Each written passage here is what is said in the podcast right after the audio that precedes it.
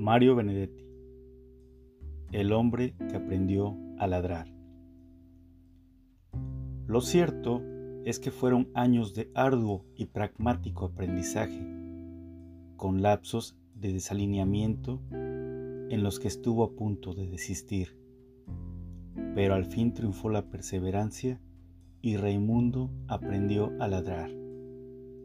No a imitar ladridos, como suelen hacer algunos chistosos o que se creen tales, sino verdaderamente a ladrar. ¿Qué lo había impulsado a ese adiestramiento? Ante sus amigos se autoflagelaba con humor. La verdad es que ladro por no llorar. Sin embargo, la razón más valedera era su amor casi franciscano hacia sus hermanos perros.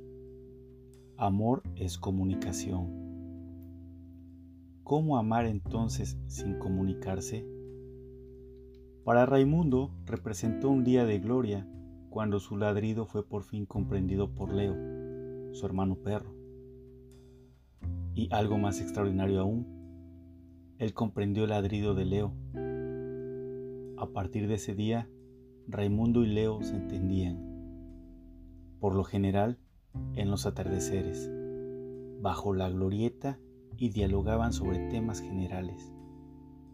A pesar de su amor por los hermanos perros, Raimundo nunca había imaginado que Leo tuviera una tan sagaz visión del mundo. Por fin, una tarde se animó a preguntarle, en varios sobrios ladridos, Dime, Leo, con toda franqueza, ¿Qué opinas de mi forma de ladrar?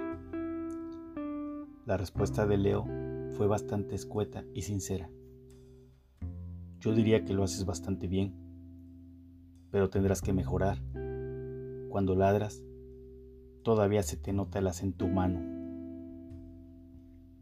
Fin.